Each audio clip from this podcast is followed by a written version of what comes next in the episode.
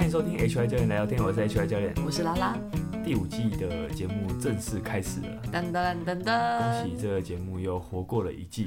我们也真的回来了。是这次休息了很久，有吗？几周？呃我没有数，真的哦、不敢数是不是？对啊， 怕怕休太久，但因为当初就有说好是过年后。对啊，所以也还好吧。好，那先问你，心安理得，对啊，心安理得，当然的。那我先问你，你知道吗？嘿，你通常在电梯等多久的时候会比较不耐烦？你是说按电梯的时候，还等是说哦电梯的时候，等待电梯上来到你两啊这一层分，钟？屁啦！你最后是可以到，我没有数过哎，是哦，你下次可以数数看，嗯好，你下次可以就是计时，好然后你开始觉得哎、诶有点有点久的时候，你来看一下过了多久。就是有一个电梯公司叫 Otis，嘿，哎、奥它提斯，很常看到的一个大品牌它好像很多是手扶梯，哦，但反正他们应该就是做这个的东西，电梯也有是不是？对，OK，他们统计过，哎，他说在大家对于等电梯的时间怎样会没耐心，是蛮好玩的。因为这对于电梯的设计者来说，最大的困难点其实就是说，人可不可以让他们可以不要等候太久，然后让电梯的智能可以提高。嗯，你懂吗？就有些时候他可能你要下去，就他会先往上跑，或者说好了，你在百货公司有三个电梯，明明离你最近的却不来你这一层。是对，就是这都是电梯设计者常见的问题。那总之他们有统计过，如果今天你的情境是在那种比较繁忙的、比较繁 忙，我看有是尘螨还是什么？好 OK 比较繁忙的办公环境啊是，其实一般人大概只要超过十五秒就会不耐烦，这个 下限非常的低。哦嗯真的耶，很低哈，然后总之啊，他们最终的结论是说，不管你是脾气多好的人，一般人最多的耐心就是三十五秒，所以三十五秒如果电梯还没来，就是会开始觉得烦躁，会躁起来。那也不会去攻击电梯吧？呃，我小时候 真的假 的？对，攻击电梯你我会如踹 何？电梯门，快点啦、就真是假的会以为说电梯会比较快上来。你知道小朋友的想法很单纯，我就会想说啊，那个下面人就会听到上面有人在敲了，所以我要赶快。会有人制止你过吗？会啊， 如果家人在，就会说你不你不能这样踢。可是我通常，当然我都是在没有家人在的时候才这样踢。但家人有告诉你说，就是你这样踢也不会比较快嘛，这才是 重呃，点。没有， 好像没有，我没有印 象。好了，反正大概就这么短。好，这个调查有可能是在那种，你知道，在你的手机还很笨的那个年代嘛，是人很多时间是你现在会很难想象说你以前是怎么度过的。哼，如果民众要等候电梯的时候，他只要不觉得无聊，那也许他就不会那么在意要花多久来等了。那这所以几年的那个研究、呃，我不知道，哦，我是刚好看到一本书，它就是在讲电梯要怎样才有效率，嗯这其中一个小故事啊。嗯嗯然后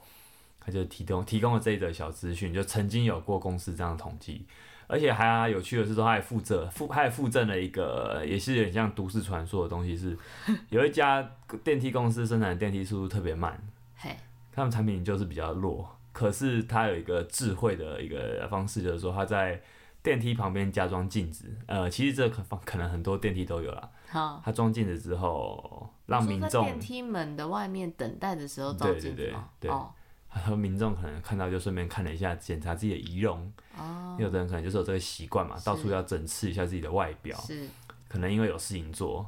那电梯很慢的电梯，就被忽略。它很民众的满意度反而并没有降低。哦，对，虽然我不知道他们是怎么调查满意度，或者说怎么去知道说他会开始烦躁，对啊，其实不知道哎、但总之有这样子有趣的一个一个小实验对的嗯分享，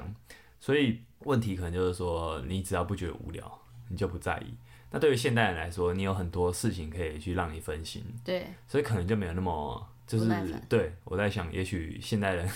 对于这件可以两分事钟嗯不耐烦的时间可能会拖得比较 长，也许吧。所以下次下次不如就自己研究看看。但这件事情，我觉得还有一个很容易不耐烦的点是，看到那个电梯的楼层，啊，你说就他一离直很不远嘛，动啊，对对对他对，如果所以其实不要看就好一直顺着往了。下的话就也还好，可是如果它一直在某个楼层都不动，你就会想说、哦啊现在到底是怎样？ 你就会想要提电梯，我不会， 我从来没有踢过电梯门， 这什么失控的 行为？而且你知道那个想法居然是认为说里面的人听到有人在踢电梯门，可能就会让自己的他要速怎么度快一点。啦？ 什么意我思？想到我小时候的想法，就觉得真的是太白痴了。哦，你说电梯大概像有个列车长这样，就 可以就是再快开快一点。对，里面啊要被骂了，我要快一哦快点。点加速加速！ 对， 就是谁这理样你。这小屁孩？这是关于电梯的有趣的，我看到是觉得蛮有趣的啊。下还次不错大家可以研究看看，你多久会不耐烦？好的，好，我们来拜个晚年好了，嗯，大家新年快乐！新年快乐！虽然已经开始上班了，这集播出的时间应该已经上班一阵子了。是好，那今年有什么感想啊？因为好像都还是要把年那个什么农历新年过完，才会有过完年的感觉。但是你这个过完年是不是要到那个元宵节才算过完年 啊？对，严格来说，就古法来说是这样。是对，但你还是可以先说说看，因为也快收假了，你有嗯差吗？你放了多久的时间？差不多啊，就跟一般的上班族差不多。啊、就算你是自由接案的人也是是一样。对，好，那有什么感觉？喜欢放假吗？喜欢放假啊哦，据点，对，了那解。您呢？我今年的感觉是，我今年有一个很特别的感觉是，我今年终于觉得自己变老了，怎么说？就是在主要在两个地方呈现，就是第一个我头秃我了，的年夜呃没有嗯，其实没有，有些人都觉得我的发发线后退了，但并没有，我的没有啊发线本来一直都是这么后退。 好，那总之第一点就是说我发现我的食量好像降低了。 在除夕夜那天，因为吃了两呃有两餐都是比较澎湃，澎湃一点的，嗯，因为是阿很妈一澎般湃来说每几个人的阿妈都会准备很多东西吃嘛，所以对年夜饭通常就是这样。对，哦，对，所以那天我发现我我真的不太想吃那么多东西了，就我开始有那种我不太想吃那么多东西的感觉了。哦，对，不像是以前就是会告诉自己，好像会证明自己还能很能吃，还很年轻这样。对，这是有点其实有点遗憾，有多少有点遗憾，就哦原来我老了。那另外一个另外一点有点遗憾的点就是，我最近这一个多有有比较多次唱歌的经验。 就在那个前几集好像有讲过嘛，说我的是声音开始怪变得怪怪的，是，有一次感冒狂咳，嗯，之后我就发现我的喉咙真的怪怪，真的有点坏掉了。我的我现在唱歌可能大概在第一个小时中间，我就会感觉到我的嗓音已经没力了，但有没有很容可能易是没你力感冒啊？就是其实你还没完全复原，有可能。对啊，那那我后来也发现说，可能我唱歌技巧也真的不好，对啊，对你所就以是硬干派的啊，对，所以坏掉有很之前唱歌的时有候，那个我同事陈宇良就还同时当大家的唱歌教 练，那相信有去唱好歌棒哦各位都印象很深刻。是对，反正可是以前都不需要用什么技巧，就是就是说以前可能不会那么快就觉得自己喉咙没力了。因为你的声带还很年轻，对，就是那声带让我发现我老了，这是有点哀伤的事情。因它为就你是肌肉啊，知道有一有一次唱歌，我我就知道说我不能再喝那么多，嗯，因为我喝的话，我很快就会控制不了我的声音，嗯，结果也没有用， 我还是就算我比较比较清醒，我还是很快就嗓音就没力了。哦，对，好，这是我今年 年假的一些感想一。些感想。你对，真的是训练别人的肌肉哎、但是你要懂得训练自己的声带肌肉，那你可以教我吗？可以你啊。是声带教练吗？我没有教过这件事，但是我大概我可以因为分你享的工作经验给你，不会很多人想问你怎么样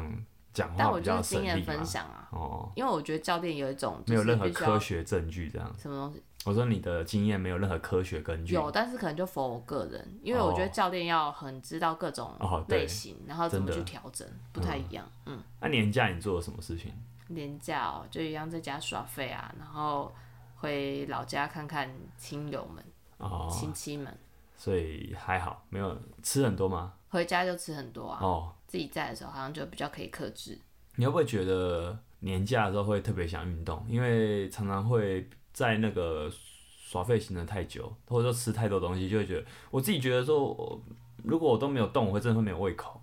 然后哦，是，然后有几天可能都在待在家里，我就受不了。我回家的时候就受不了，就跟我家人说：“你就大家出去走一走好不好？不要吃完就躺在那 边，这样没有办法很无再聊，而继续且没办法去吃。有”啦，所以就把大家就把我爸妈强逼出去走一走，跟他们参拜一下，就是春节都要去参拜一下各个庙宇，是对啊，所以就是有那主要其实要去参拜的动力还是因为想要出去走一走，不然他们可能就真的会躺在那边看电视看很久，嗯，我就有点受不了，我身体现在已经不太能够这样子了，哪对，我样就子？就是都不动，啊，所以我觉得这习惯一是直有动点习惯，已经变成一种习惯了这样子。嗯。可是他们的习惯就是都不动啊，对啊，所以我会有点困扰，对，对，他就有点强迫他们跟着我出门这样难子。得一天，对啊，然后我就去拜拜，然后就发现，因为我以前其实没有很喜欢拜拜，嗯，就对民间信仰是没有什么啊好奇的，说真的。哦，但但有一个刚好在最近几个月，就是在呃大力士比赛前，有一阵子不是常受伤，对，那那时候开始真的是很无丧助气到找，就是我们就想说去拜个拜好了，是就发现附近有个土地公庙，是我们的，蛮那个那间历史蛮悠久的，对，好，那我们就会去没事就去走一走，跟神明讲话。我就突然发现说，拜拜这件事情，其实你要说迷信啊，或者说、呃、台湾的传统信仰，可能都跟中国挂钩太深了。嗯，就是你都可以做这些批判啊，但我觉得最本质来说，信仰。或是有些人也会去批评宫庙文化嘛，但我这真的是觉得说，有些时候信仰只是要找一个帮自己找一个出口啦。嗯，就在那那次的那阵子的经验，我特别的我特别有感。说说真的，就是我可能到时候到到后来平安的比完赛，可能可能我一个一个寄托在那边，嗯的感觉。有拜有心安，对啊，对啊，嗯就是说，所以我后来就比较可以理解，而且可能我就觉得不喜欢我长辈啊，可能就是说你一定要怎样怎样，就是觉得、哦、为什么要那么你说对于他们就是对于几呃比如说几号要拜拜的一什些么，哦就是我没有很想要接受他们的传承、嗯这嗯套信嗯，仰。规定比较硬一点，对对，这规定很硬，就像你那个不是有一次去拜拜嘛，哦，你就被是，骂说啊，你这边戴帽子很不礼貌，对对对对，就是，然后你不是 私下跟我说起，你觉得土地公不会介意，对，可是就对他们来说，他们不这么觉得。就是我觉得对于很信仰的人来说，他们就会把这个看得很重。哦，因为我那天我们去拜拜的时候，有对啊一个人就是他他跟神明自拍，然后他旁边人就说你就你是。说你在台中吗？没有嘛，就我们那天去爬指南宫的时候，哦哦然后真的旁边哦就有一个人这样，然后结果 在意啊，对，我就想说，啊嗯， 对神啊，明我会在意吗？应该是神不明会会在意，会在意，神明应该没有那么小鼻子子。小眼睛吧。对啊，对我就觉得说，但那为什么有总之人会就是觉得不能拍？当然，我懂有一些信仰嘛，比如说，比如我爸那天跟我拍照，就跟我讲说，门庙的中间的门是不能走的。哦，是对啊了，就他说那是神明走，那、其实我不知道。或嗯你我我只知能道围左观啊右，对对，左右是什么？好像有一个什么龙虎，什么从哪边进哪边出有。对，右边是龙，对对然后对左对边对，是是吧虎是吧？对啊，对，这我所以是你要出虎口才会哎呀幸运，你不能进虎口。要右边进左边出嘛？就是你如果看着庙宇的话，你啊要右进左哦出。 ，OK OK，那我好像通常都是这样。对可是我可能当下也没有，就我没有这件事对我来说不是一个很需要刻被在在意的协议中的事嗯东西，所以我可能就不会记得，对或者说我也不记得说香要用哪只手擦，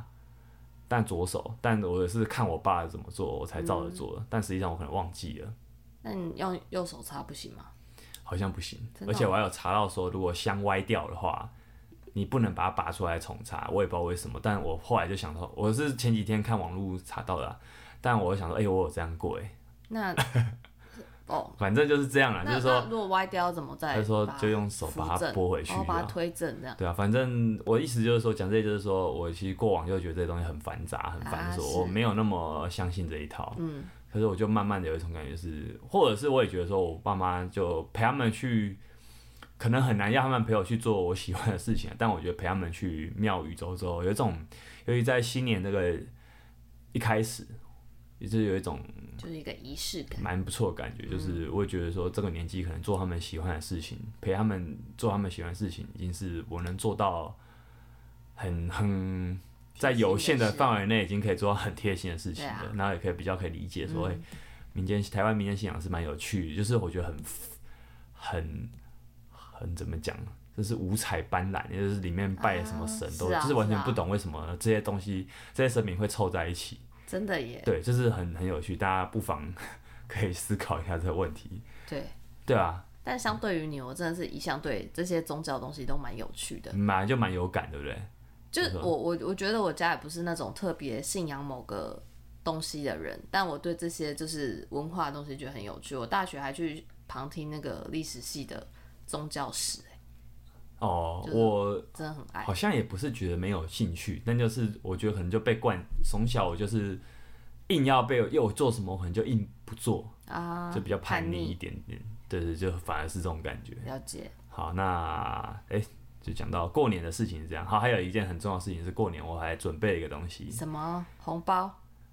那是当然的， 这是应该的。而且这好像也不是什么特别准备的东西， ？OK，那是什就么？算没钱也要贷款去包红包啊。嗯哇，好口哦。好，OK， 好，那还有就是跟工作有关啦，当然就是忙这个 p a r k 的节目嘛，因为也要开始计划新一季了。新一季内容，对，那再来还有很重要的就是说读书会，之前二的零二四年的读书会，之前二零二三夏天的那个运动心理学读书会，我们最近将就要重启即要重启了。二零二四第一场读书会将会办在四月第二周。为什么是第二周呢？因为第一周是清明连 假，所以就是从第这么二详周细开始，连续四周。 OK，应该会哦、在这次是连续的，是不呃，是？对，应该连要连续啊，不然时间跨度太长了，了很麻烦解。。好，对，应该会在礼拜天。那详细时间跟地点会再公布。好的，好，所以再敬来请期待。呃，要特别要跟那个之前有询问过的人们，嗯跟因为不止一个人，所以我用人们是是是，来跟您们告知哈，就是记得可以哈，记得来报名了，呃，差不多了，因为我嗯在每一集都会特别推推，特别提醒大家，啊持续推推。但报名表还没做完， 请再稍等。好，那我们以节目出来就做完了。 OK，今天的主题，终于来其实了，我本来想说就讲年假要干嘛，但我发现年假要干嘛，它好像很难构成一集， 那我们就还年是假没有做太 多事，是不还是是来一个跟年假有点关系的题目，嗯好的跟因为年假就会做一些年节的聚餐嘛，会做一个聚餐的动作嘛，对不对？对，进行一个聚餐的动作。对啊，那吃太多嘛，大不了就会想到什么，联想到什么三高啊，这些肥胖啊、哦代谢疾病。希望大家在吃东西的时候可以开心一点啊，不要老是想这些。我是没想到啦，对啊，但是你会去想这些哦，其实是这样，就是说何立安老师在快要放假的时候，他说了一段话，我就觉得蛮好的，就是说，其实有问题的不是年夜饭，就是意思就是说，其实你不需要执着于你到底吃了什么东西，就是大家通常在过节的时候都会很，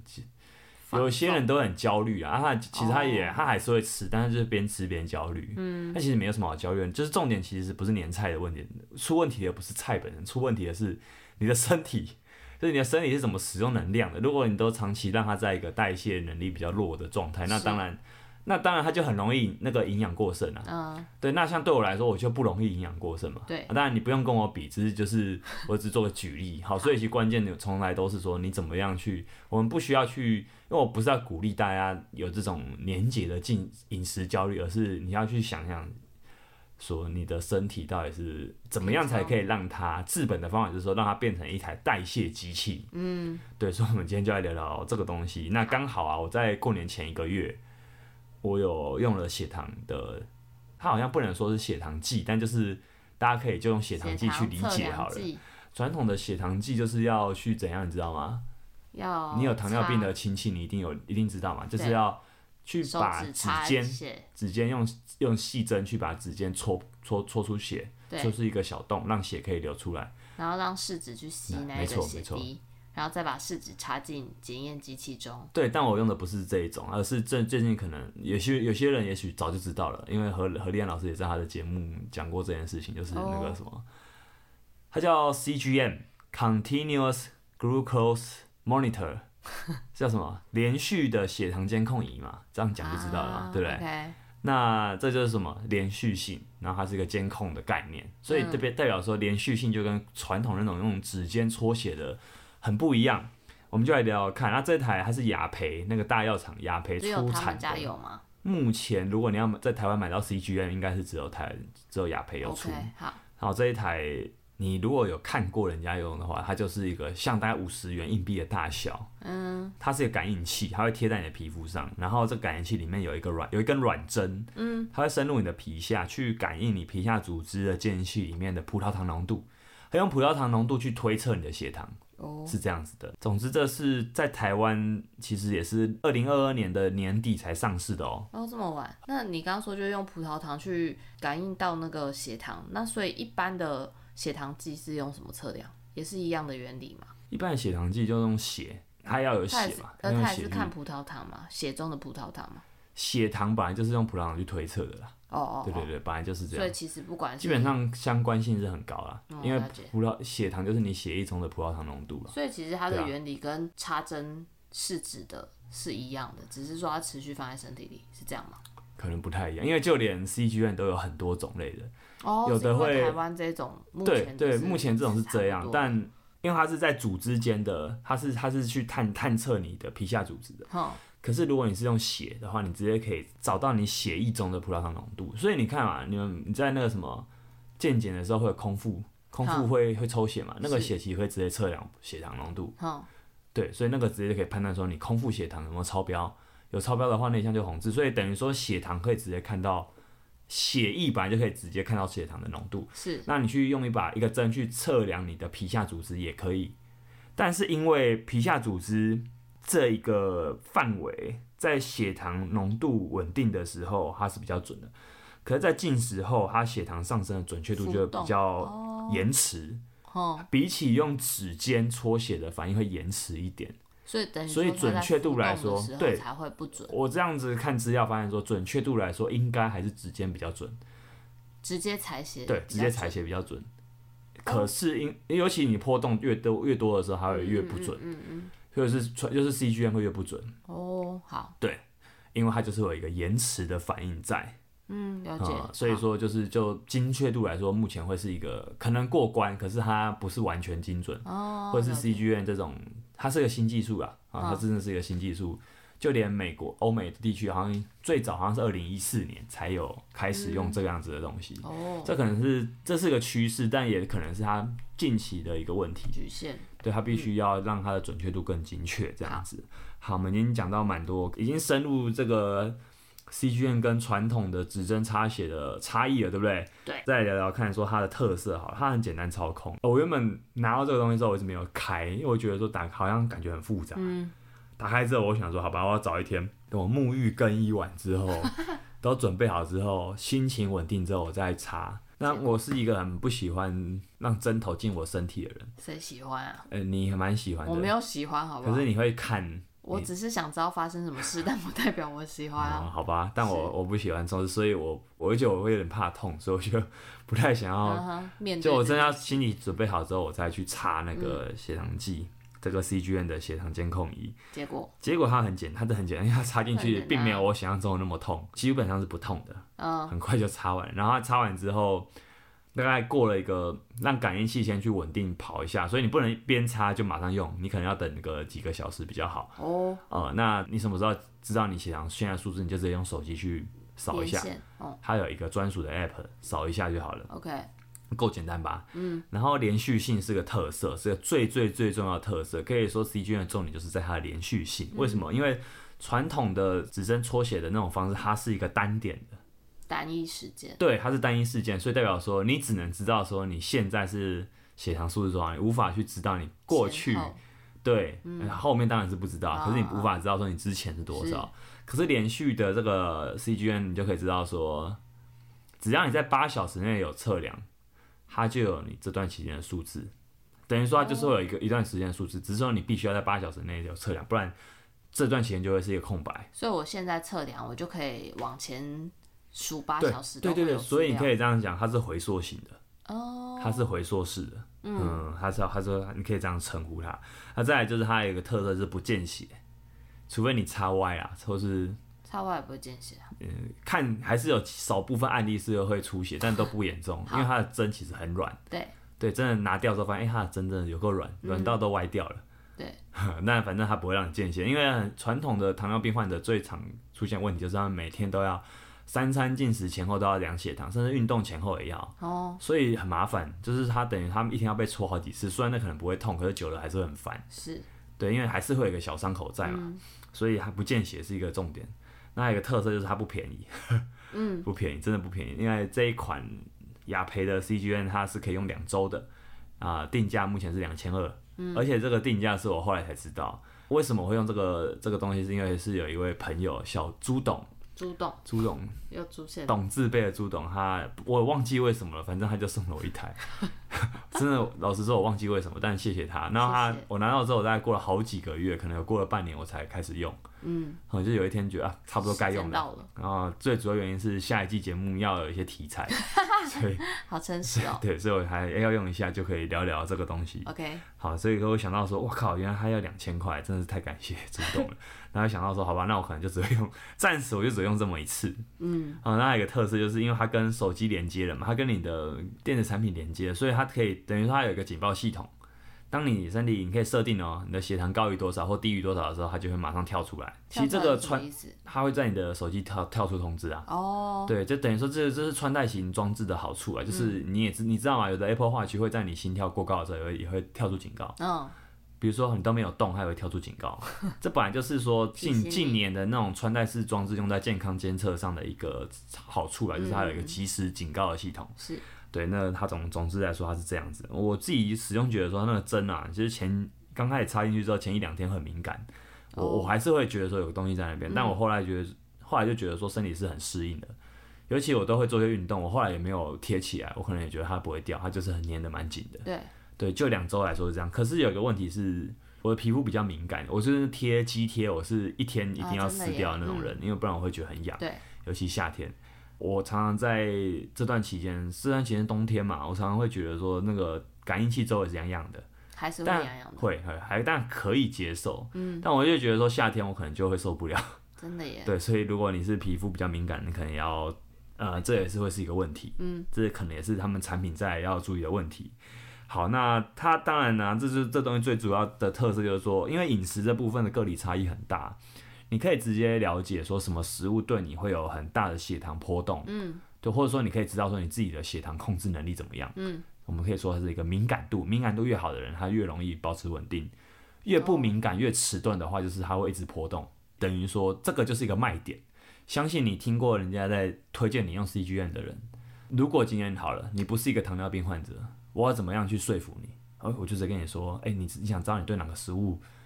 比较有反应吗？那你用用看这个，那好你就你就会很有兴趣嘛，我对知不对啊道？我的血糖嗯对哪些食物比较有影响之后，下一步呢？你就要减少吃这些东西，或是你要减量。哦，就是容易让我血糖波比如动的说东西，会我就飙要减高少很多的时候，你就要试着去控制，不然长久、哦就是血糖一直太容易飙升并不好。血糖上升是一个很正常也很重要的生理现象，可是血血糖飙升就不好，所以我们嗯所可以以这样在理这解。个装置在健康的人身上的一个很大的重点，是为了要知道什么食物会让他的血糖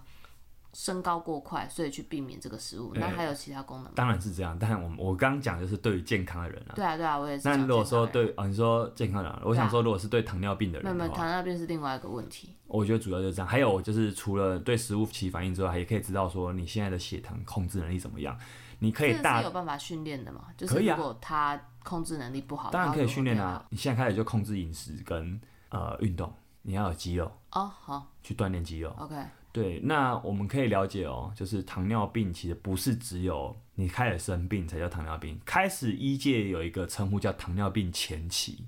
糖尿病前期就是说你的血糖可能还没有到糖尿病的标准，可是已经过已经偏高了。嗯，你就可以想象那个你在做健检的时候，可能会有一些数字是超标红字嗯嘛，但也许有一个范围是已经警告区了，嗯，黄灯区了。嗯，嘿嘿，所以如果你是在黄灯区的话，我们就可以解释它，我们就可以理解它就是一个糖尿病前期的概念，因为我们大多数时候都是在真的它变红字或者它很严重的时候才会注意到这个问题，是可是很多问题都是需要提早预防的。嗯那你不知道这个议题重不重要的话，你这边有个数据啊，就糖尿病常年都在我们国人的十大死因的大概中间哦，第五位。哦，常年哦、还是然后再来是说它的年增率，死亡年增率其实在这近几年已经飙到第二名了。为什么？这代表说代谢型的问题越来越多，越来越多是现代人的一个呃健康问题啊。哦，我的意思是，就是呃，这些人知道糖尿病之后，然后以现代医学没有办法去控制它的死亡率嘛？糖尿病呢、哦我觉得你要可以去控制的话，你你对于饮食跟你你要不要去用运动去做介入都很重要。啊，当然、你到那个程度，你可能一定是需要药物介入的。啊可是药物不可能完全治疗好糖尿病，你还是要从根本去调整饮食跟运动。可你也知道嘛，我们节目讲那么久，知道这两个东西要调整，说说真的，说简单简单，但说困难也很困难。嗯，呃，所以你知道它就是代谢型的疾病啊，包含高血压、血糖，血糖就引申出糖尿病嘛。其实这都是根本上都可以预防，也都可以处理。但最矛盾就是说，其实很多人是生活形态不要改变。对生活形态就让自己已经习惯于它是动不了的， OK，而且他会觉得自己没办法改变。真的，嗯，但你也知道，这这很矛盾了。啊就是我们文文明人有很多文明病都是理论上来说是绝对是可以预防的。你记得吗？我们之前在讲那个什么天生不爱动跟染啊，是有用演化的观点来看，就是说传统部落人为什么根本没有这些问题，是因为他们根本没有没有办法过得那么爽。对， 他们可能消耗的热量是一样，可是他们等于说一直有在活动的话，它不会让自己的身体堆积过多的脂能肪量。对嗯对对，不会能量过剩啊。嗯，对，所以等于说，哎、既然是这样的话，那不代表说这东西本来就可以避免嘛。所以对于那些传统部落的人来说，反而我们觉得不是问题的问题，反而可能对他们是问题，像什么一些基本的传染病，啊，对一些基本的什么卫生的饮水卫生、这些东西，反而可能会是那个问题。公共卫所生，以等于说，不同群体的人会有不同的卫那个什么健康问题这了样子。解，我们为什么要测量血糖？其实刚好就带到这个这个东西了。为什么我要带这个东西？我带这个东西其实跟主要跟前面提到的何老师他最近在做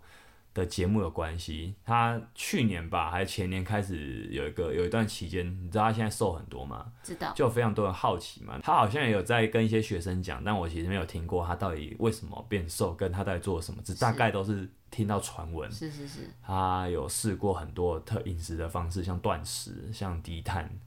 不外乎就这些方式啊。然后也看过他手上戴那个 CGM，好，所以就知道他应该有在试这些东西。可真的是听完他的那那几集节目之后，才发现哦，蛮有趣的。就是说你有听完？我有听完了、嗯因为是真的很好听，嗯呃，很有趣。就是好我因为过往我也做过一些跟饮食相关的节目嘛，我发现其实我可能还漏掉一些东西，是对，所以等于说我可能透过这几这一集节目跟下一集节目再做个补充这样子了。解，呃，那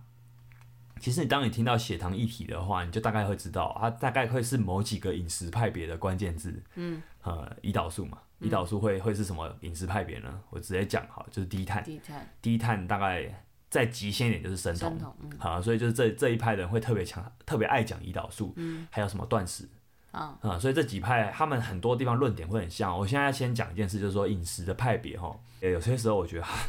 饮食问题啊，它是个宗教问题多过于科学问题，就是、嗯呃不同立场的人会踩得很紧，是呃，他可能跟训练法一样。甚至会更严重一点点。我自己之前不喜欢碰这个东西，是因为我不想碰这个，我觉得极端的饮食派都很讨厌。我自这己觉很得啊像一种信仰，对我自己觉得啦，哈，就我也没有说谁，有时候是极端的话我都不太喜欢，所以我不太特别想碰。而且我因为我本人就健康嘛，所以我本来就没有特别注意血糖这件事，我也不觉得我需要注嗯意。然后可能也知道说，现在我自己看完那几本，我觉得燃。燃烧的燃那本书对其实讲的，我自己会觉得说可以把呃饮食问题做个简单的小结。虽然我们都知道说饮食是一个很新兴的科学问题，就是到目前为止都还很多争议，就是说，比如说嘛，你小时候可能听过鸡蛋很好，但又有一阵子又听到说，哎、不要吃太多蛋黄，后来又听到说，哎、蛋其实没有问题，听过就是蛋不要吃，哎、对对它对，是那个畜牧业的，好，所以你看嘛，太多种说法了，就是说你真的搞不清楚到底哪个是对的，所以我 现在其还实都是嗯对吧？只是看你对，支持什么立场 对，好像是这样。所以说，我们讲完这个也是，其实，嗯，我觉得老师那几期节目给我上了一课啦，就是说，呃，我本来可能就觉得说这个东西有定案，但实际上可能它还是存在很多不同的流派来讲这些东西。可是因为我自己会觉得说，我自己喜比较喜欢某个说法，我就会去看这个说法的东西。是但其实所谓的科学精神是这样的，然后是假设自己是错的。对，你要假设跟你意见不同的说法是对的，然后试着去验证，那到底怎样才是比对如的，说，好，到底我是不是错的？嗯，到底他的说法是不对？你要去验，帮他验证这件事情。科学精神是这样，可是我们很多人会讲科学精神，实际上你根本做不到这个东西，因为这太违反你的人性了。是我也做不到， 所以我从来就没有说我是很科学的人。嗯哼，呃，对我是一个很感觉的人，所以我一直以来我也不喜欢极端说法，所以我很早很早我就放弃了低碳断食的论点，因为我知道不需要低碳，不需要断食，也很可能可以解决饮食问题。嗯，所以我就没有特别去关注这个东西。嗯，所以就是是这样子的。在如果要知道血糖的话，很大一部分是想知道你的胰岛素有没有问题嘛。可是像老师何老师那集那个节目，其实有讲到一个重点，就是说我们很难知道胰岛素到底是怎么样。我们等等再来聊聊血糖、胰岛素之间的关系好。就如果你不知道胰岛素什么，我们等下再聊。但因为胰岛素很难被监控得到，嗯，所以比较可行的方法就是血糖，它变成是一个很实用的替代方案。而且现阶段又有 CGM 出现了，所以变成说你可以很容易就知道你现在血糖数字怎么样。那血糖跟胰岛素的关系会是好，我们现在就来讲这件事情，就是它是一个很基本的生理学的东西，就是我们可以这样简单讲，就是我们的能量啦，就是你你吃进来的能量之后，会有很大一部分会转换成葡萄糖。如果你吃的是碳水的话，就很快速的可以直接转换成葡萄糖。那如果你吃的是脂肪的话，它可能会转换的比较慢。嗯，主要不外乎就是脂肪跟葡萄糖两种能量啊。蛋白质它也可以转换成像氨基酸这样的东西，但如果说最直接使用的能量的话，最直接的就是葡萄糖。你直接吃进碳水化合物为主的东西的话，你体内就会摄取比较多葡萄糖。那为什么需要葡萄糖？是因为我们的大脑需要葡萄糖。嗯，我们大脑只吃葡萄糖这件事你应该知道，对就大脑很耗能，而且它只吃葡萄糖。所以为什么你用脑过度的时候，你会想要吃点甜的，吃点碳水化合物，就是因为这样。那再来是我们的肌肉也需要葡萄糖，那个东西叫肌酐糖，就是说，当葡萄糖进入肌肉组织，它就变成肌肉里面的肝糖。嗯，对，那你的肝脏也需要储存葡萄糖，就是说，呃，葡萄糖是对人体来说是一个很重要的能量来源。那你血液中的糖分，血液中的葡萄糖糖分就是血糖嘛，是所以血现在应该可以知道说，我们进食能量之后，大概就是可以就可以知道说为什么血糖会上升。好，我们今天先中间再岔题讲一下胰岛素好了。葡萄糖在身体里面运用的关系是这样的，就是你当你进食之后，你会得到这些能量，可是你这些能量不会直接去它想去的地方，好。它需要透过一个中介物，就是你说你葡萄的糖要透过中介物对，就是胰岛素。哦，啊胰岛素是什么？就是由你由你的胰脏分泌的一个那个荷尔蒙激荷尔素，蒙啊，胰岛素就是我们其实是算是哦最重要的一个生长激素。嗯，对。那为什么可以这么说？因为它很基本。那再来是它会怎么调控？就是当你今天胰岛素如果大脑这些东西都是正常的话哦，因为我们的我们的荷尔蒙就透过大脑产生中介的嘛，你的大脑里面会有一些侦测器，是平衡开关，就想象是一个平衡器。当他发现说现在体内血糖比较低的时候，他就会要你进食，进食后能量的葡萄糖，它透过血液循环去分到你身体中的各处，然后再透过胰岛素，所以你可以想象胰岛素就像是一把钥匙，它可以打开你的细胞，打开你的细胞之后，所以是送然到后就把糖分送进去。所以等于说，如果血液中的血糖再再再再到大脑之后，然后胰岛素就把大脑的门打开，然后葡萄糖就送进对大，脑，送进是去这样子吗？是的，哦它有一个中介的过程。 ，OK，就像我们之前聊过肥胖议题，很多时候是你的荷尔蒙失调，嗯，一样嘛。所以今天哦，如果今天你的胰岛素失调了，你会变成一个状况是这个锁打不开，哦，所以对葡萄为什么打不糖就没有开办法进到它进家不里，去，然后进不去之后，它会发现你的大脑会会告诉你，诶，奇怪，我低缺血糖还没有解除，所以我需要更多的葡萄糖。啊可，是这时候其实早就是葡萄糖了，其实血液中已的经是血高糖已经对，已经高哦高高血糖状态之后，它还继续继续再冲进来。所以为什么你高血糖的时候会是会会启动一个比较负面的循环？事情事情是这样子的。哦，了解，就其实他已经不应该再不应该再缺血糖，哎、不应该再缺葡萄糖。可是大脑无法侦测说现在其实是不缺糖的状态，它反而还要叫更多。是这就有点像之前聊肥胖问题的那种荷尔蒙理论，都会用这个方式去解释。就大脑侦测的平衡器已经失衡了，了解，所以产生这个状态。当你的葡萄糖累积过量的时候，最后就结果就是只有一条路，就糖尿病。嗯，因为血液你的血中是无法容忍一个高糖分状态太久嗯的，它会中毒。它如果不中毒的话，可能就会继续往外。就比如说啊，这些糖分如果到底到底都在血液中，它最后会去哪？能去哪呢？很多时候就会往脂肪去。所以为什么糖尿病人通常会变胖，也是因为这样。我们会想说，为什么我吃糖哦我没有吃脂肪，为什么会变胖？我不知道你有没有这个理解，我觉得这有些时候是中文的用词误差，就是我们会以为说要吃脂肪才会增加脂肪，并不是的，嗯，因为一个是脂肪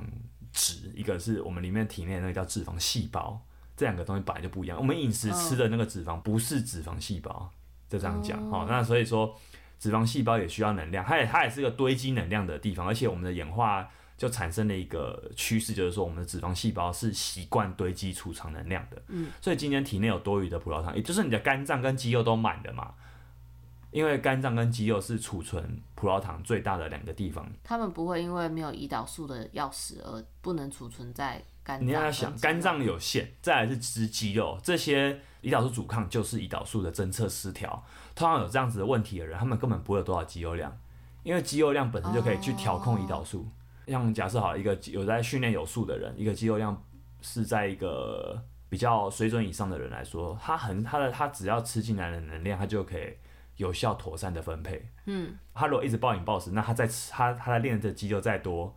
也没有用。都很难去缓嗯冲。所以这不是绝对，只是说他他会比较有比较高的容忍值。嗯，了去解。这样想。胰岛素这问题再聊还可以聊很多，我们是先讲到这边好了。好我们先这样做个结论哈，现代人多半都有胰岛素阻抗的现象，基本上那个几率是很高的。为什么？哦就是那你会有这个现象的话，你就失去了这种控制血糖的敏感能力。那有几个原因啊，就是我们进食的次数比较多，再来是加工食品。加工食品为什么会让你的胰岛素容易阻抗？因为啊，它会让你无法控制食欲，你会一直想吃东西，而且你会吃容易吃下过多的量。因为时再来间还有错乱嘛，你说进食比较多次，是因为身嗯体会觉得时间错乱吗？其实你有用血糖计你就看得懂。如果你今天只吃三餐或者只吃一餐，你的血糖波动就会只有比较高的一次，嗯，其他时候可能除非运动，不然就会就没了。哦可是如果你让你的血糖一直在波动的话，代表什么？你一直在吃东西，嗯那一直在波动的话，那你的胰脏就会工作的比较多，还要一直释放胰岛素。嗯，了解。你只要有进食啊，通常都吃下东西一定含有某种葡萄糖嘛，嗯，多多半是这样的。那那你的身体胰脏要去分配胰岛素，让它去调整，说，哎、我的这吃进来的能量要往哪边去，对吧？对所以等于说，它就一直在一个工作状态。对对对，所以为什么进食你的吃饭的次数过多会被认为跟肥胖有关系，会被认为跟胰岛素阻抗有关系？多半是因为这样，这也是断食派的最重要的理论依据啊。那他们会认为说，就是要阻止胰岛素阻抗最好的方式就是减少进食。呃，所以胰脏一直在工作，为什么会造成它阻抗？因为他就会无法知道说他到底要给出多少的，它胰岛会素错的量乱，是不是？对对对，他会无法，哦因为可工作能太多会让它错对乱。对对，工好过劳会让他无法恢复本来的敏感度， OK，可以这样理解。那再来是加工食品，我们刚刚有讲，它会让你的食欲开关被打开。比较支持荷尔蒙理论的，会会会认同的，就是你的食欲会会过于旺盛。像之前那个什么住在大脑的肥胖骇客，他就蛮偏向是荷尔蒙的角度去看这件事情。为什么人会肥胖？是因为你的食欲无法控制，你明明就吃下很多东西了，可是你还是一直觉得饿。但这对是吧加工食品的问题呢。是啊，因为加工食品会刺激你的多巴胺分泌啊，因为它的比较好吃，也比较香，也比较咸，也比较甜，这些东西都超过了自然食物有的那个那个东西。哦是是是，对，所以它比较是这样子的。嗯那胰岛素阻抗还有什么原因？你的身体不活动。嗯，你身体不活动的话，你身体就无从消化葡萄糖。那你没有肌肉，你没有锻炼出肌肉的话，因为肌肉可以储存非常非常多的葡萄糖，是肝脏的五倍。如果是这样子的话，那你没有地方放的话，你又不活动，那这地方能去哪？你流去你吃进来的东西，当然就流去脂肪细胞里面，或者就是它就是长期在你的血中无处去，嗯，哦就会阻中抗毒。就会失调。好，那再来像还有什么时候胰岛素会阻抗？先天因素啦，这个可能就是我们所谓的一型糖尿病，它它的一个问一题。型你知道糖尿病有二型、一二型嘛？简单区分来说，一型就是先天的，二型就是后天的。嗯，呃很简单的、比较粗鲁粗略的的分分法是这样子，所以说先天因素也是一个点。好，那我们现在知道说胰岛素阻抗有这些原因了，可是你要知道，胰岛素其实不是最大的问题，碳水也不是，就是我这边还是要说，我觉得我不认为碳水是一个大问题，而是它当然看是什么碳水，如果是好的碳精水致可能嗯就比较好，嗯精致的话当然不好。是最大问题其实真的就是你低度活动，你开始不活动了，我们现在人开始不活动了，还有加工食品取代正常食物了。嗯，所以我们前面讲的碳水可能是说，加工如果是原型食物的碳水，其实它不是问题，所以你不应该去害怕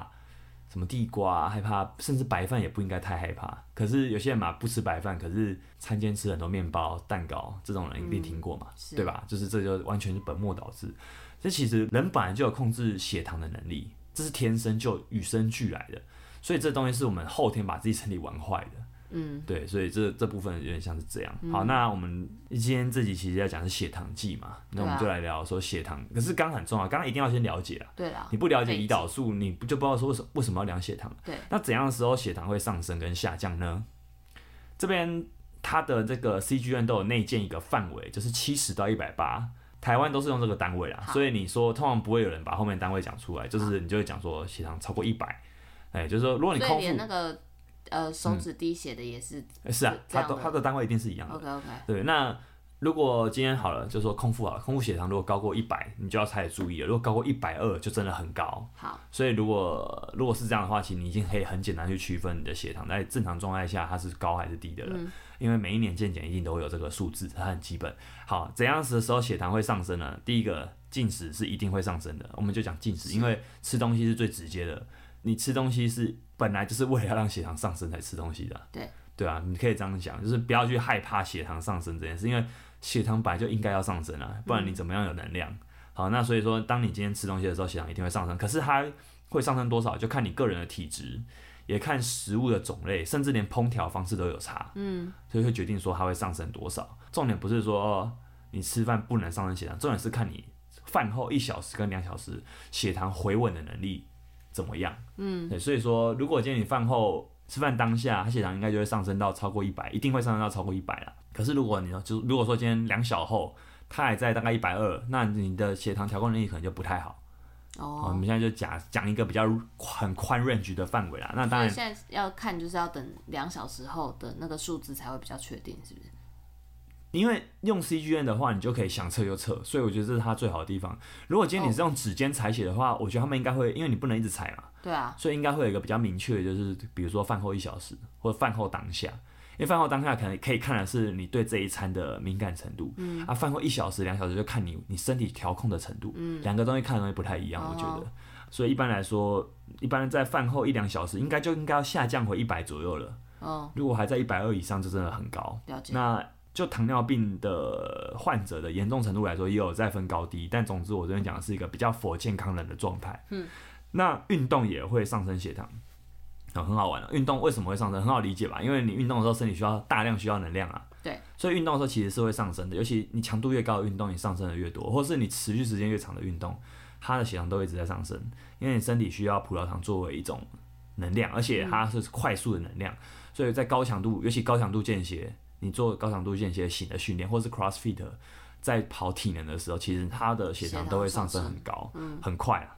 可是它运动的血糖，其实在结束后很快就回稳了。很快是多快？就是你可能不用立刻等到吗一个小时，可能半小时后左右就回稳了。而且当你的血糖在习惯这种小波动后，它的稳定度会变得更敏锐哦。这很好玩，我觉得这点跟什么一样，血压。因为血压啊，很多人都说什么，比如说重量训练好了，血压会上升很多。没错，在当下血压上升很高，可是其实它这种短期数字的上升，你是不应该害怕的，因为当身体习惯这种压力反应，你身体才有敏锐的调控能力。所以为什么说这些运动都可以去调整血压跟调整血糖？可是，在当下，其实他的血糖跟血压都是高的。嗯，哦、就是这样，他可以去练习，让你的身体练习一个。适应更高的范围。对，我觉得他他又可以说说到底，就是我们身体要去适应压力。嗯，如果你什么压力都没去适应的话，那反而不好。嗯，嗯没有这个就弹是性运动的部分。那当然，如果是运动，还有一点就是说，糖尿病的患者，他们反而要注意说，运动后很可能会低血糖。啊所以今天如果教练带的学员是糖尿病的话，他反而要特别注意这件事情，嗯，要特别去观察他，因为他们血糖波动的比较厉害，所以可能他在运动后血糖会突反而会到低血糖，而呃可能到低血糖是一个反而会很危险的状况、哦那，跟高高血糖比起来，大家会很担心嘛。可是如果今天你的血糖过低的时候，可能是可能会死掉的。是对对对，所以这部分反而就是一些已经有疾病的人要特别注意啊，嗯但当然它就不是一般人的范围了。 OK，那还有什么东西会影响血糖？生理期也会哦，压力也会，所以我们就可以简单讲，就是让身体你的身体在一个比较可能就是压力状态的时候，就会升高嘛？对，它会容易升高，它会容易有波动，就是这样讲。我们不喜欢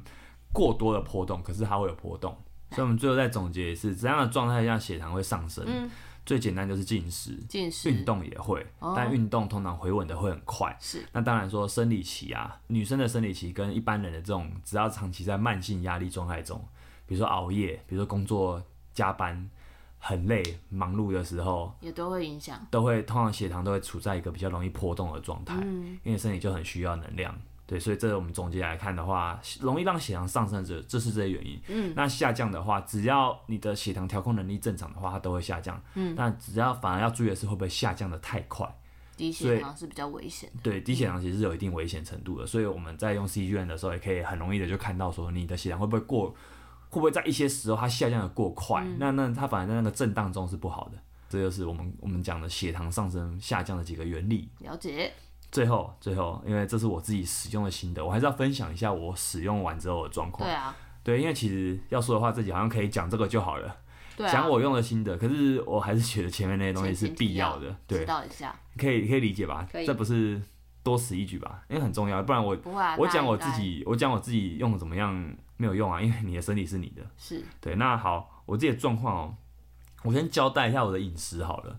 我一天大概吃四到五餐，我我吃完晚餐六点晚餐晚下班回家一定还会再吃一点东西，对，通常是这样。那我的早餐通常就是吃便利商店的组合组合餐，是通常是什么啊无糖豆浆牛或牛奶配三明治。我发现哦，我早上的血糖都蛮低的，不会太高。哦这反而我很意外，我都以为说我早餐这样吃会会比较高，结果都不高，那你为什么会觉得早餐这样吃会比较高？吃的比较简单吧。就是说之前不是好像有讲过吗？我记得之前是讲消化速度，你的饮食的内容越简单，它消化速度越快嘛。那消化速度越快，通常就会让人认为说血糖会上升得比较快。哦，你记得我们讲过胃排空是有嗯那那些东西，运、运动前后要吃什么？那有讲过消化速度嘛？对啊，所以我想说，我吃一个三明治那么简单的东西，应该它很快就会上升。但是三明治里面有很多成分，这样算是简单吗？算简单，像你三明治相对来说算简单，哦因为它再怎么多也不会比便当多， 哦，了对吧了解嗯不会比一个多菜多肉的便当多。 就很有趣的是我我自我自己发现说，嗯我怎么吃血糖的反应好像都不会太大。是还有一次很有趣，就是我们是去吃那个嘛景美的家乡早餐，是，那种中式的豆浆店可以说是碳水炸弹嘛，对不对？对都超超碳水的。对，我我那天也想说应该会很高，结果、诶没有没有特别高，一般般而已，哦，就吃完大概就是一百一百二，没有到特别高。真的耶所以我发现说，哎、我好像早上是一个我的血糖太高很很不容易升高升太高的一个状态，我都是傍晚会比较高，然后哦宵夜晚也会比较高，哦，所以我的我的那个曲线就是变成说我整个下半天的血糖会比较偏高很多。是你说很多也就是多个十。二十这样而已，没有到真的非常多了。嗯好，那我的午餐、晚餐其实不特别拘束，一定要吃什么。而且其实哦，我特别要讲，我虽然是教练，但我没有很爱吃，我没有很特定吃蛋白质食物，就完全我不会去量我一天吃多少蛋白质，完全不会。啊我知道很多学员都吃的比我还认真很多，而且我也没有喝蛋那个乳清，我现在是没有喝乳清的，嗯而且我还蛮喜欢吃公司附近的一家素食那叫什 vegetable，因为素食会普遍认认为说蛋白质不高。哦，比较不高，对，所以哦因为蛋白质高的东西通常可以抑制高血糖，就是会让血糖波动不要那么厉害。哎、那你刚刚说嗯你早上会喝无糖豆浆，那会不会是因为这样子有差？不可能因为一次的无糖豆浆啊，因为而且我在讲的是午晚餐啊，我在讲的是午餐跟晚餐，呃，我的意思是说，你说你早上的血糖波动不会太高，会不会是因为你有喝豆浆？因为可蛋白是质，我也会喝牛奶啊，所以不是完全。牛奶也有蛋白质、啊，哦，对，所以也许是这样。如果今天我改哦，我如果喝奶茶，对啊，那可能就会我搞很不好就高会比较高。你知道吗？很多人都说你带 CGN 你就可以去乱尽量去试验嗯实验，可我说真的，我有点不想。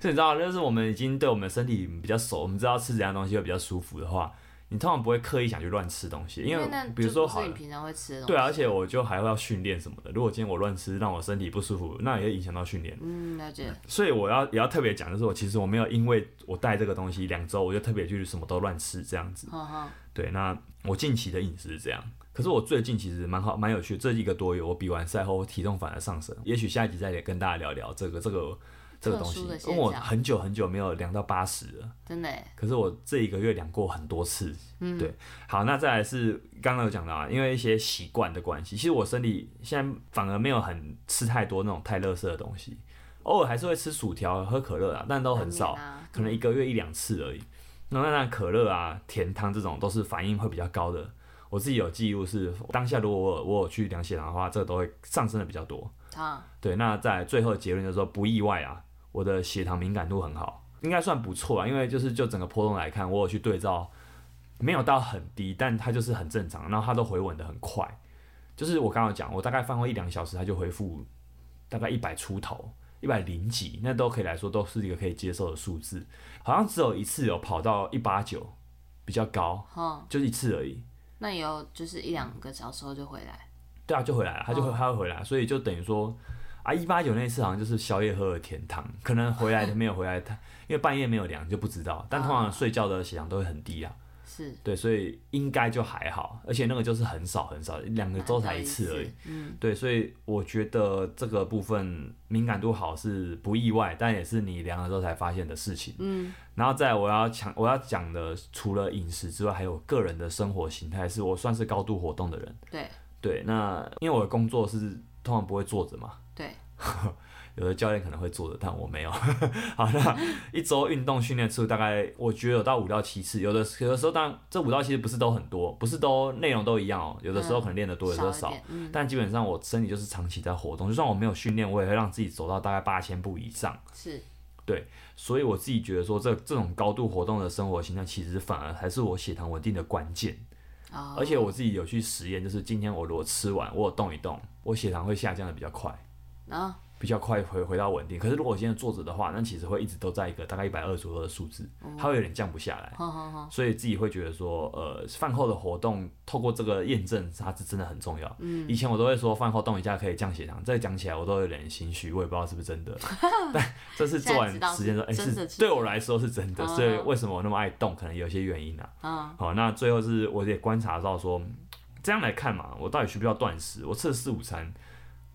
好像我根本不用断食啊。也不需要减少到只有三餐。第一个啦，我我好像本来就没有断食的目的，因为我没有要减脂。对，再来是说我这样看我血糖很稳定嘛，因为很多断食派就是说你不管怎么样啦，你吃太多次数，嗯，你的胰岛素就是会影响比较容易活动嗯有波动，对啊，你的血糖就会波动嘛，你的胰岛素就比较容易有影响嘛。可是我这样看就觉得说，哎、其实如果今天你的机体是好的话，你是一个比较高度旺盛的火炉，这种这嗯种形容来想的话，一个肌肉量高的年轻人，或甚至不用到年轻人了，反正就肌肉量高又高度活动的人，他也不会吃过多的加工食品的话，其实这样子的机体哈，你根本不用特别断食也没关系。那问题就是说，如果你今天不是这个机体的话，也许你需要用断食之类的方式来控制来进入你的血，糖慢慢靠近这样子的机体。哼我们下一集也许就可以聊到这些饮食派别的问题。可能重点我们要想哦，呃，有些时候我们是讨论错问题了，就是问题不是断食有没有用，问题不是低碳有没有用，问题不是生酮有没有用，而是说这个人的状态现在到底在哪里？哦你懂吗？就是说，对我来说，我根本不需要做什么饮食方式，可我不会说断食是错的。也许对一些人来说，有他人需要就用需要断食这样子的方式去让他的血糖敏感度，对，可以可以稍微回来一点点。嗯，对啊，所以这就是我觉得在看这些饮食纠纷的现在的想 法，对啊， OK 那如果你是在这种现代的那种低度生活形态的人，其实我真的蛮推荐你，你带这个东西可以了简单了解一下你的血糖状态，虽然它不便宜，可是你会有个概念，嗯，你真的会有个概念，然后。而且我们说真的，活在现代的饮食之中，你要有一定程度的胰岛素阻抗是太，真的，我觉得几率很高。嗯，呃，几率很高，所以用这样用这个方式，其实你可以很简单去推测你有没有可能是接近胰岛素阻抗的状态。嗯当然，这个东西我只带了一次， 因为价格的关系，我也许我下次在做实验的时候，就是我想要再看到一些东西的话，我会有个目的，我就会再去做一次这样的实验。嗯嗯好，那我们下一集再继续聊聊血糖、饮食跟运动的关系好了。哦，好哦，你有听完有什么好奇的吗？刚都发问完了，哦，你都发当问下完我了。听不懂，我都有发问好，。所以有听得懂吧？ OK，好，那下周再聊哈。好啊，那终于回归了哈，各位请不吝继续给我们好评、按赞、追踪、分享给你的朋友，好，还可以多多跟我们聊聊。然后请我们喝咖啡好，，拜拜。拜。